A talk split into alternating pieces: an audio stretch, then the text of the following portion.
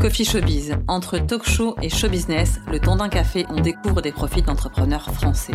Mieux comprendre et mieux consommer le business, des séries d'interviews de personnalités inspirantes qui présentent des startups et des entrepreneurs, des métiers et des best practices. Chaque jeudi en live à 13h30 sur Instagram, on partage un café avec une startup. 30 minutes sharp avec le fondateur pour comprendre son aventure entrepreneuriale. Ici, en version podcast, on accueille son VIP, son partenaire, son salarié, son prestataire, la personne la plus importante de sa structure. Coffee Showbiz, le VIP, pour vous donner les clés d'un profil, d'un job et de ses skills. Si cet épisode te plaît, tu peux le partager en tagant Agence Represent et mettre 5 étoiles sur la plateforme de ton choix. Salut tout le monde, comment allez-vous Aujourd'hui, on se retrouve comme chaque semaine dans le VIP du Coffee Showbiz. On intervient la personne la plus importante de la startup qu'on a reçue en live. Est-ce que vous avez regardé le live avec Théo, le cofondateur de Simple, ces boissons qui nous font du bien Ça vient un peu en after du dry January qu'on pourrait faire un peu toute l'année, chers amis. C'est aussi pas mal de pas boire d'alcool. Mais là, on va boire un café avec Antonin Léonard, qui est associé chez Asterion, qui a été un des premiers investisseurs de Simple. Salut Antonin, ça va? Salut Bon, bah écoute, on va parler euh, de boissons euh, bienfaisantes euh, et du fait que Astérion, le fonds pour lequel tu, travailles, a investi au tout départ de, cette aventure. Mais avant ça, le VC, c'est un peu un métier opaque pour la majorité des gens. Est-ce que tu peux un peu nous expliquer comment t'en es arrivé là et qu'est-ce qui fait qu'aujourd'hui, donc, bah, tu aides des marques comme comme Simple à se développer en startup?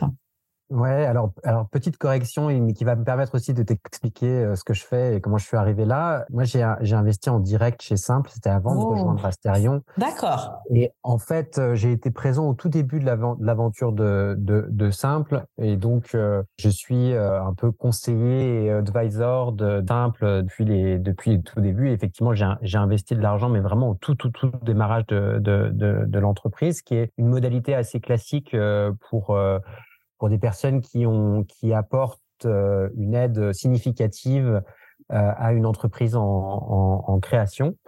Et, euh, et, en fait, pour l'anecdote, moi à l'époque, j'étais dirigeant d'une agence de communication qui s'appelle Stroika et que qu'on a, qu'on a mmh. revendu depuis. Et on voulait créer une boisson, on voulait créer une boisson d'inspiration russe. Et, euh, et, du coup, je cherchais des, des, ingénieurs agronomes qui pouvaient nous aider à créer la boisson. Incroyable. il se trouve que mon frère est, est diplômé de la même, même école que, que, que, Florent et Théo, les fondateurs de Simple. Et, et quand on les a rencontrés, on s'est dit, bah, en fait, on va peut-être leur faire confiance à eux, puisque eux avaient déjà le produit et, euh, et, les aider dans leur stratégie de communication. Et donc avec Stroika, on a on a vraiment posé les, les fondations de la marque simple avec la création du site internet, euh, le, toute la plateforme de marque. Euh, et les premières prises de parole de, de Théo et de, et de Florent. Et moi, je les ai aidés plutôt sur le, on va dire la, la, stratégie entrepreneuriale, les premiers recrutements, euh, mmh. stratégie de levée de fonds. Euh, donc je, je, leur ai, je, leur ai, filé des coups de main à tous les endroits où je pouvais éventuellement apporter une petite euh, contribution. D'accord. Et euh, voilà, et je les suis depuis le, depuis les depuis les tout débuts. Et, et j'ai fait ça avec Simple, mais j'ai fait ça avec, euh, je dirais entre 5 et 6, ouais peut-être entre 6 et 8 8 startups depuis depuis une dizaine d'années moi, j'ai créé un, un, un, événement euh, autour de, de, tout ce qui était euh, qui va avoir avec l'économie collaborative qui s'appelait WeShare avec le, WeShare mmh. Fest euh, et après une agence donc de conseil en communication, conseil éditorial aux, aux, aux, dirigeants.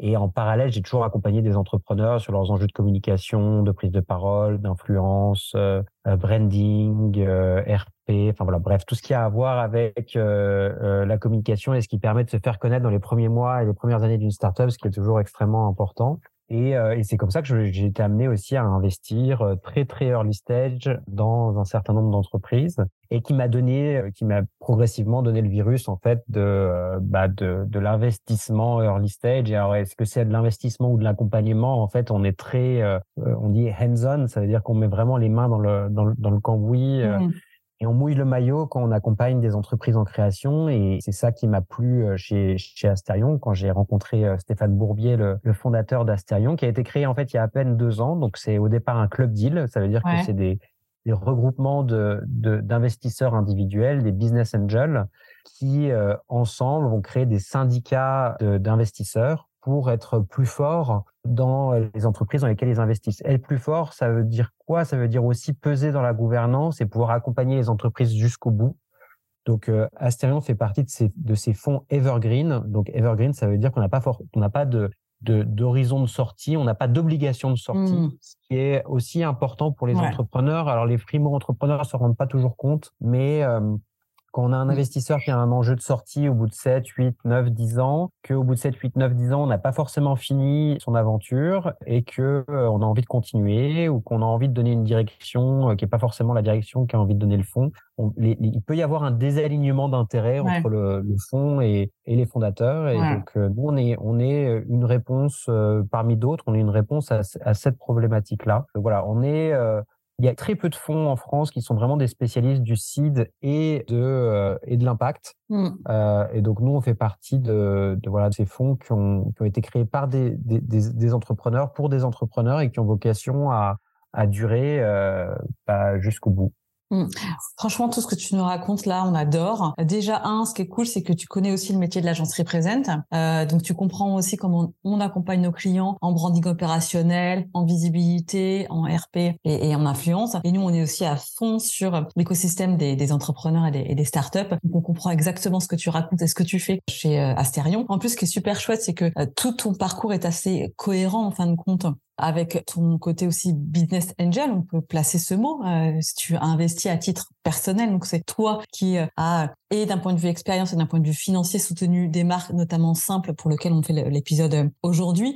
Et c'est vrai que c'est bien joli, entre guillemets, de mettre de l'argent, mais l'accompagner euh, être présent, apporter sa compétence pour faire évoluer une startup, c'est ça aussi qui fait évoluer dans le bon sens un business. Et on, on a besoin de ce genre de, de, de personnalités, d'investisseurs qui ne vont pas voir l'exit, mais qui vont voir aussi le développement d'une aventure humaine parce que derrière il y a des gens pour faire évoluer une marque. Et ça, effectivement, de par ce que tu euh, viens de nous raconter, tout ça avance step by step jusqu'à ce qu'aujourd'hui tu occupes donc le poste d'associé chez euh, Asterion et donc tu gères plusieurs participations et ton expertise donc côté, on va dire, communicant, ben, sert au développement de chaque marque et de chaque participation pour lequel, euh, pour lesquelles tu, tu, tu travailles. Là, cette petite euh, piqûre entrepreneuriale, euh, cette marmite entrepreneuriale, c'est quelque chose que tu as eu tout petit? Est-ce que c'est des valeurs que ta famille t'a t'a partagées? Ou c'est toi-même qui t'es intéressé à ça? Comment ça t'est venu? Alors moi, j'ai aucun entrepreneur et aucun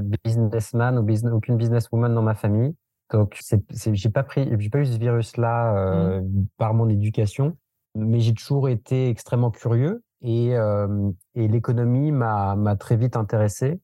Et euh, mais assez vite, j'ai compris que l'économie était une pas forcément une science, en tout cas qu'elle n'était intéressante que si on la mettait en application. Mais j'ai aussi vite compris que c'était un peu là où ça se passait et que là où il y avait des, des leviers de pouvoir à, à activer et des leviers d'influence à, à, à, mettre, euh, mettre en œuvre, c'était peut-être du côté de, de, de l'économie et plus spécifiquement des entreprises qu'il fallait, euh, qu'il fallait aller, aller, aller regarder. Et, et, mon arrivée, entre guillemets, dans le monde de la finance, elle, elle correspond aussi à, cette envie-là, à l'envie d'avoir de l'influence. Et le financement des, des entreprises, c'est un des gros, gros leviers sur lesquels on peut agir euh, aujourd'hui. Et, et on a un enjeu en France, c'est de faciliter cette courroie de transmission entre des gens qui ont euh, un peu d'argent, euh, un peu réussi, des compétences et euh, des entrepreneurs qui ont beaucoup d'énergie, beaucoup d'envie, suffisamment de folie pour se dire on peut changer un secteur et, on, peut, on peut changer le monde. Voilà, on peut inventer des modèles à impact positif. Et on a besoin, je pense, de traducteurs, on a besoin de, de tiers de confiance, de, de collectifs euh, qui permettent de faciliter cette, euh, cette, cette, cette, rencontre et de, et de catalyser euh, la, la, la, transmission de, de, de, compétences et puis, et puis les leviers, les courroies de la finance qui permettent d'accélérer la vie de ces entreprises. Donc, mmh.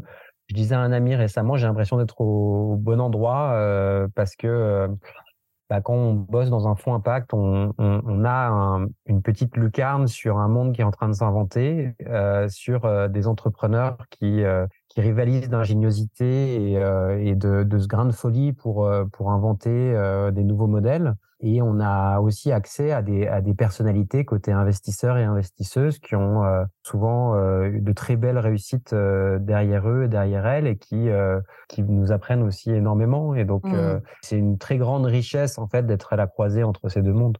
Ouais, non, mais c'est vrai que c'est euh, euh moi j'emploie encore ces termes. Je trouve ça super émouvant de voir comment effectivement euh, euh, on peut se démener pour essayer de changer le monde et de le changer en mieux.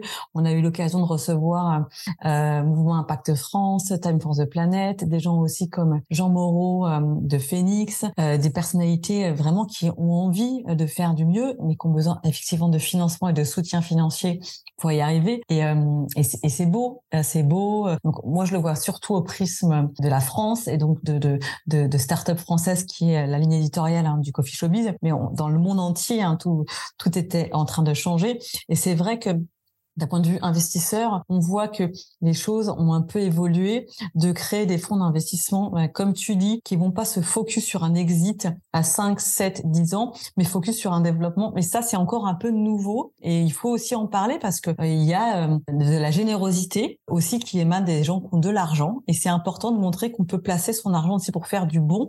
Time for the Planet, c'est un cas à part, mais ce que tu fais toi, voilà, ça se, il faut en parler parce que il y a plein de gens qui peuvent, qui peut-être nous écoutent, ont envie de monter un business, mais se disent je vais jamais trouver de financement, les banques vont pas vouloir y aller, il n'y a pas une croissance à, à, deux chiffres, à trois ans, etc., etc. Et des fois, c'est compliqué en fait de vouloir faire du bon, même s'il y a des boîtes comme Make Sense, pardon, euh, ou des incubateurs qui vont aider des, des programmes euh, qui vont faire changer les choses. C'est pas évident. Et là, on parle de, de simple qu'on a reçu dans, en, en, live. Voilà, on veut aussi faire du bon, et c'est chouette, ça se, ça se met en avant. Après, avec cette petite subtilité, si tu veux, que nous, on fait pas de la philanthropie. Mmh. Et, et, je pense que c'est important aussi de faire ce distinguo parce que si on veut emmener tout le monde vers l'impact, on n'y arrivera que s'il y a aussi du retour sur investissement. Bien sûr. Toutes les entreprises dans lesquelles on a investi avec Asterion, elles vendent aussi ça aux investisseurs. Mmh Et c'est pas parce qu'on est long terme qu'il n'y a pas de retour sur investissement. Moi, je pense qu'effectivement, le, là où il y a un problème, c'est quand on, a, on attend un retour sur investissement à la fois important et rapide. C'est ça qui, c'est ça qui est problématique euh, dans notre économie parce que ça, ça, ça, ça fait qu'on a une visée beaucoup trop court-termiste. On peut espérer un investissement, euh, un retour sur investissement important, mais, mais en étant, en se projetant sur le long terme si euh, une entreprise dans laquelle on a investi aujourd'hui nous, nous rapporte, euh, je sais pas, même 25 fois notre mise dans 30 ans, au final, ça fait ça fait qu'une augmentation annuelle. Je n'ai pas le calcul, mais j'ai c'est peut-être mmh. que 5 ou 6% par an. Et euh, donc on est sur l'équivalent de, de, de, de, ce, que rapporterait la bourse sur les sur les dix dernières années. Voilà, pour moi, c'est l'enjeu, c'est d'abord le long terme, c'est d'abord de montrer que si on si on a suffisamment de patience on peut créer des entreprises qui euh, sont à la fois bonnes pour les gens qui y travaillent, bonnes pour la planète, et qui en plus euh, permettent, aux, permettent aux investisseurs de, de gagner un peu d'argent. Et j'insiste là-dessus parce que euh, la philanthropie, elle, a, elle a son utilité, mais on a parfois tendance à confondre l'impact avec la philanthropie. Et du coup, qu'on dit aux gens, c'est bon bah investissez votre argent pour, pour, pour gagner votre, votre vie dans la bourse et donc dans des actions comme Total. Et puis, euh, à la fin de l'année, pour vous faire du bien, faites un peu de philanthropie et donnez votre argent à des associations ou à Time for the Planet. Et, et nous, ce qu'on essaye de, de, construire et de développer comme modèle, c'est qu'il y a un entre-deux. Et cet entre-deux, là où il est peut-être un petit peu complexe, c'est qu'il demande aussi une certaine culture économique et une certaine culture financière dont on fait malheureusement terriblement défaut en France. Ouais. Et voilà, ça demande aussi de comprendre comment fonctionne une entreprise, comment est-ce qu'elle gagne de l'argent, euh, et, et, la rentabilité qu'on peut espérer et sur le nombre d'années qu'on peut, euh, qu'on peut envisager. Et c'est pour ça que nous, nous, si tu veux, avec euh, Astarion, on s'adresse pas à des, à des investisseurs particuliers, on s'adresse quand même à des, à des professionnels. Il faut investir au moins 5 000 euros par entreprise. On crée une relation avec chacun, chacun et chacune d'entre eux. Donc c'est c'est un modèle qui est quand même réservé à une certaine catégorie de, de professionnels du monde de l'entreprise qui doivent comprendre dans quoi ils investissent. Mmh. Non, mais tu as raison. Euh, c'est euh, en France, alors je connais pas l'Europe à, travers ça, mais en France, la culture du chiffre, de combien je gagne, de combien je dépense, on n'a pas les codes pour comprendre effectivement comment ça fonctionne, le retour sur investissement, les bilans, les comptes de résultats, etc. On a beaucoup de mal euh, là-dedans. On est un peu les parents pauvres de, de, de, de cette façon de, penser. Toi, tous ces codes-là, c'est en école de commerce que tu les as appris? Ou parce que tu étais intéressé par les chiffres, parce que tu as cette double aussi expertise tu as ce côté euh, financier où tu as travaillé chez, chez Deloitte et tu as ce côté communicant où tu as monté ton, ton agence. Donc, tu as réussi à créer les deux avec euh, ce côté, euh, on va dire, cerveau droit, cerveau gauche, chiffres mmh. et puis euh, sensation et puis créativité. Ça, ça mmh. se ça s'alimente, ça se construit, ça s'apprend. C'est, c'est des choses qui étaient qui sont venues facilement à toi ou sur lesquelles tu t'es un petit peu bousculé pour être dans la partie aussi chiffres euh, bah moi j'ai toujours aimé les maths. Très, je dis cerveau gauche, cerveau droit. Mon, mon père a fait un, une thèse en maths et ma mère elle est psychologue, donc euh, je pense que voilà il y a un peu ça aussi. voilà. Mais oui oui, mais, mais les deux matières que j'ai le plus apprécié, c'est les maths et la psychologie. Donc euh, après, euh, Deloitte, c'est un peu un, une erreur de, de, parcours parce que c'était vraiment de l'audit et c'était des, des, chiffres. Euh, enfin, ça m'intéressait. Pour le coup, ça manquait terriblement de créativité. Non, je pense que avoir une notion des chiffres, c'est important pour comprendre les ordres de grandeur. Tu vois, par exemple, aujourd'hui, dans les débats sur le développement durable et sur l'énergie, par quoi on pourrait remplacer une source d'énergie par une autre, je me rends compte que, la plupart des gens ont, pas les ordres de grandeur en tête. Et du coup, quand on débat, en fait, on débat sur des, idéologies souvent mmh. et, pas sur une réalité de ce que ça représente en termes énergétiques ou, économiques. Donc, euh, oui, avoir euh, comprendre les chiffres, comprendre les ordres de grandeur, pouvoir se faire une idée assez rapidement de la viabilité d'une entreprise, de son de son potentiel. Euh, c'est quelque chose qui m'a toujours euh, qui m'a toujours intéressé. Mais une entreprise, c'est d'abord des hommes et des femmes. C'est aussi un récit qui euh, qui embarque des parties prenantes, à commencer par collaborateurs et, les, salariés en, en, interne, et, et encore plus dans l'impact. Mmh. Euh, la, la, la, force que qu'ont ces entreprises à impact, c'est qu'elles ont une utilité. Mmh. Et quand ces entreprises et ces fondateurs arrivent à, à bien communiquer, à communiquer avec une, une forme de sincérité, d'authenticité sur l'utilité et en même temps de rationalité sur euh, l'utilité qui est au cœur de leurs entreprises, bah, ça leur permet de, de, de se développer de manière très organique grâce aux réseaux sociaux, en dépensant moins d'argent, et ça, ça intéresse les fonds. Et c'est là où, en fait, la mayonnaise, elle commence à prendre. Et donc, c'est là où moi, je, pour l'avoir vécu sur à la fois des projets entrepreneuriaux et des boîtes que j'ai accompagnées, c'est là où j'interviens mmh. pour les aider à, à créer cette première euh, voilà cette première bascule. non mais c'est très clair. Ouais tout à fait tout à fait. Ça fait une bonne transition. C'est quoi ton quotidien dans ton métier d'associé chez euh, Therion? Et puis euh, recontextualise aussi comment tu as rencontré les fondateurs de, de Simple alors les fondateurs de Simple je les ai rencontrés parce que, comme je te disais, je voulais monter cette marque de boisson et donc mon frère m'a mis en relation avec eux. Puis très vite, on a sympathisé et on s'est dit qu'il y avait des choses à faire ensemble. Et en fait, le rôle que j'ai occupé pour eux, c'est un peu le rôle que, que, que j'ai pour les 12 participations aujourd'hui de l'Astérion, sachant qu'on investit dans une startup par mois, mmh qui a un rôle un peu de, j'allais dire, de sparring, à la fois de sparring partner euh, et de spin doctor aussi parfois sur tous les enjeux liés à la, à la, à la communication. Mmh et donc, ça va de euh, recommandations sur le branding euh, stratégique et opérationnel, d'aider les, les dirigeants à écrire des posts sur LinkedIn, enfin tout ce qui va permettre en fait de, comme je te disais, de créer cette première euh, audience qui va aussi euh, intéresser les, les investisseurs suivants. Et donc, et donc une partie de mon temps est, est, liée à ça, à aider les participations dans leurs enjeux de communication. Il y a une partie de mon temps qui est liée à la, à la communication et au positionnement de d'Asterion lui-même dans le dans, dans l'écosystème français et européen mmh des fonds. Donc mmh le point de contact sur tout ce qui est communication pour pour pour Asterion. Et puis, il y a une partie qui est liée euh, aux relations euh, investisseurs et investisseuses de la, de la communauté. Aujourd'hui, on a 800, 800 euh, investisseurs et investisseuses. Donc, j'ai beaucoup de, beaucoup de temps, beaucoup de, networking qui est, qui est lié à cette, cette activité-là. Mmh, très bien, super intéressant. C'est très varié. Effectivement, tu arrives à avoir les mains dedans pour comprendre un peu comment les startups aujourd'hui évoluent, avoir les mains de l'autre côté avec les, les investisseurs et avoir les mains avec le milieu pour faire aussi changer les choses, pour parler d'Astérion et de effectivement de tout ce qu'il fait. Est-ce que tu as euh, une méthode de travail? Est-ce que euh, dans ton agenda, c'est tel jour, tel moment? Euh, Comment tu, tu toutes ces différentes tâches que tu as, comment tu les manages, comment tu les gères dans ton quotidien?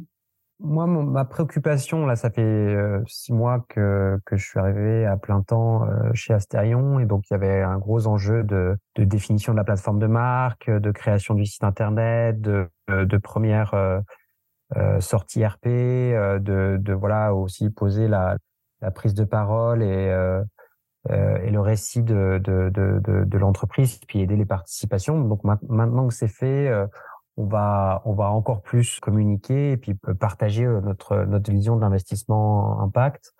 Euh, et donc, je, moi, le gros enjeu pour moi, c'est de me réserver des, des, des tranches de d'écriture mmh. euh, et donc euh, une journée où, qui, qui, était productive pour moi c'est une journée où j'ai eu au moins deux heures pour écrire euh, au calme et donc je, je, me réserve entre deux et quatre heures pour pour pour faire ça et euh, donc voilà, ça c'est le, c'est le entre guillemets mon deep work euh, à moi.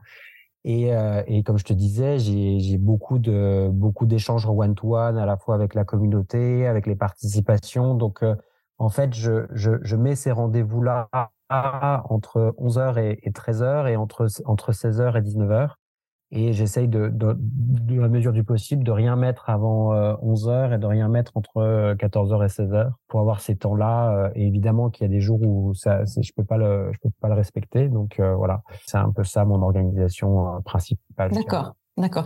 Et ton travail d'écriture, est-ce que euh, tu écris euh, euh, avec un stylo sur un papier ou est-ce que tu es directement sur ton ordi? Est-ce que tu as une méthode aussi pour rentrer vite dans la dans la rédaction? Tu as des petits tips là-dessus ou c'est très spontané?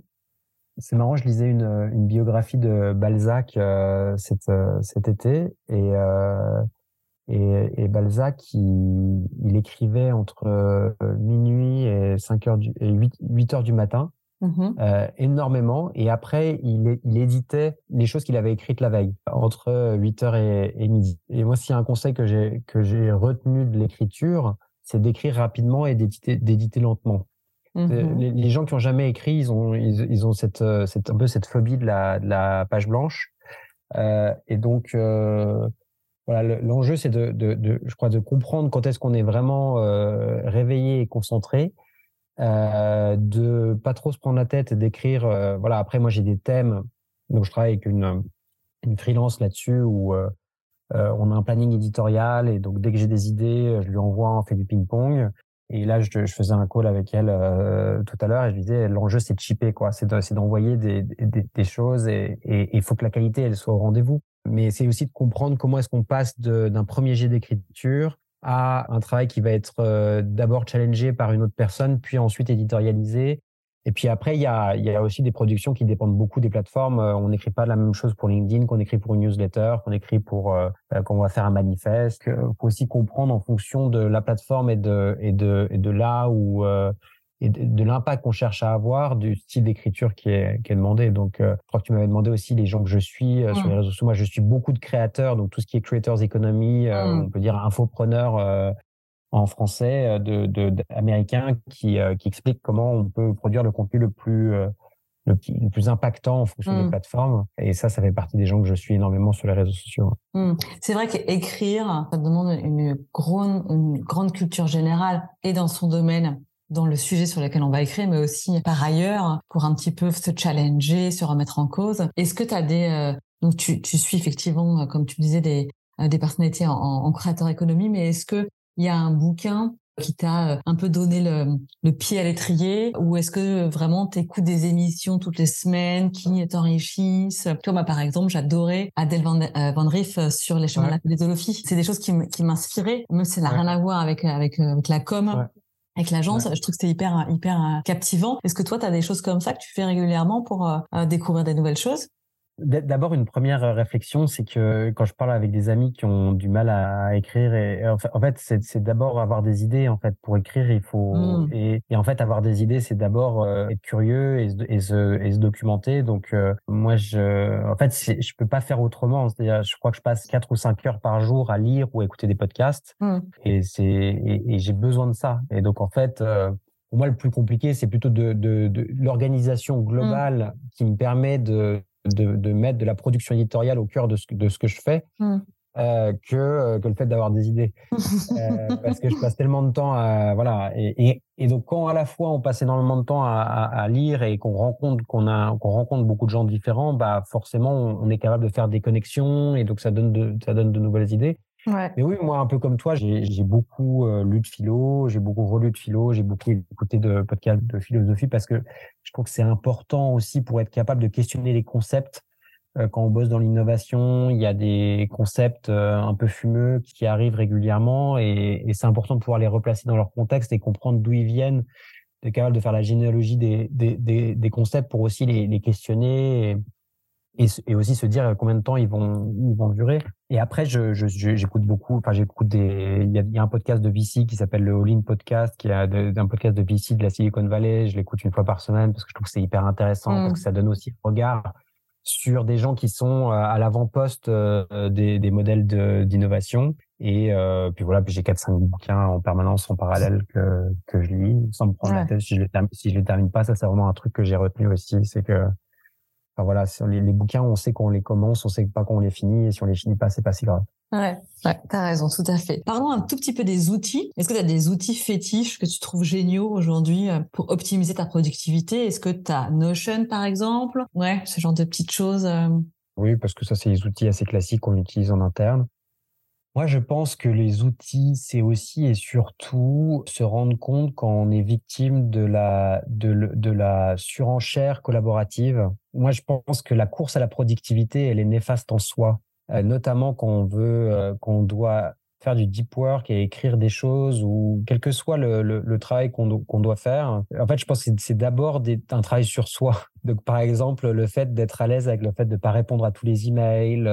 Je vois, tellement de comportements en fait qui supposément nourrissent la productivité, mais qui en fait sont néfastes pour la productivité à long terme, parce que qu'est-ce que c'est que la productivité quand on a, un travail créatif? C'est d'avoir des idées, d'être capable d'accoucher de ces idées et de les transformer en, projets concrets. Si, euh, si on est obsédé par le fait de répondre euh, aux emails et, euh, et, et, aux messages sur LinkedIn, bah en fait, certes, on a l'impression d'avoir une journée productive parce qu'on a fait des tâches, parce qu'on a réalisé des tâches, mais est-ce qu'on a, est-ce qu'on était au au rendez-vous de, de ce pourquoi on est, on est là et de ce qu'on aurait pu euh, faire de plus intéressant, euh, ça, je suis pas sûr. Mmh. Et pour ça, je pense que ça demande beaucoup de, de, recul et de, et de remise en question des artifices du temps. Et, et voilà, donc je, est-ce qu'on a vraiment besoin de toujours de tous ces outils ou est-ce que à chaque fois qu'on se rajoute un outil, qui, on a l'impression qu'il nous aide à être productif, oui, mais on a rajouté un outil. Et donc là, on a combien d'outils? Enfin, je, euh, moi, je m'interroge toujours sur les gens qui, qui nous vendent ces outils-là. Euh, c'est comme les vendeurs de pelles, quoi. Est-ce qu'ils les utilisent vraiment et à qui profitent euh, euh tous ces outils-là?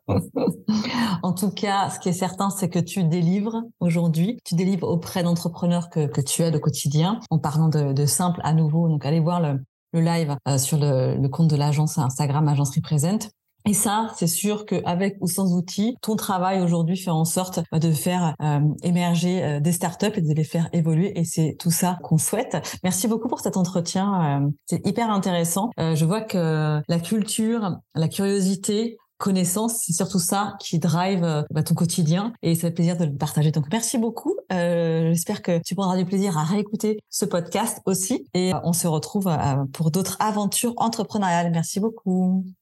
Merci. Coffee Showbiz vous est présenté par Represent, The Next Level Agency spécialisée en communication et en développement de marque. Abonne-toi ici et sur Instagram pour suivre nos aventures. at Agence Represent.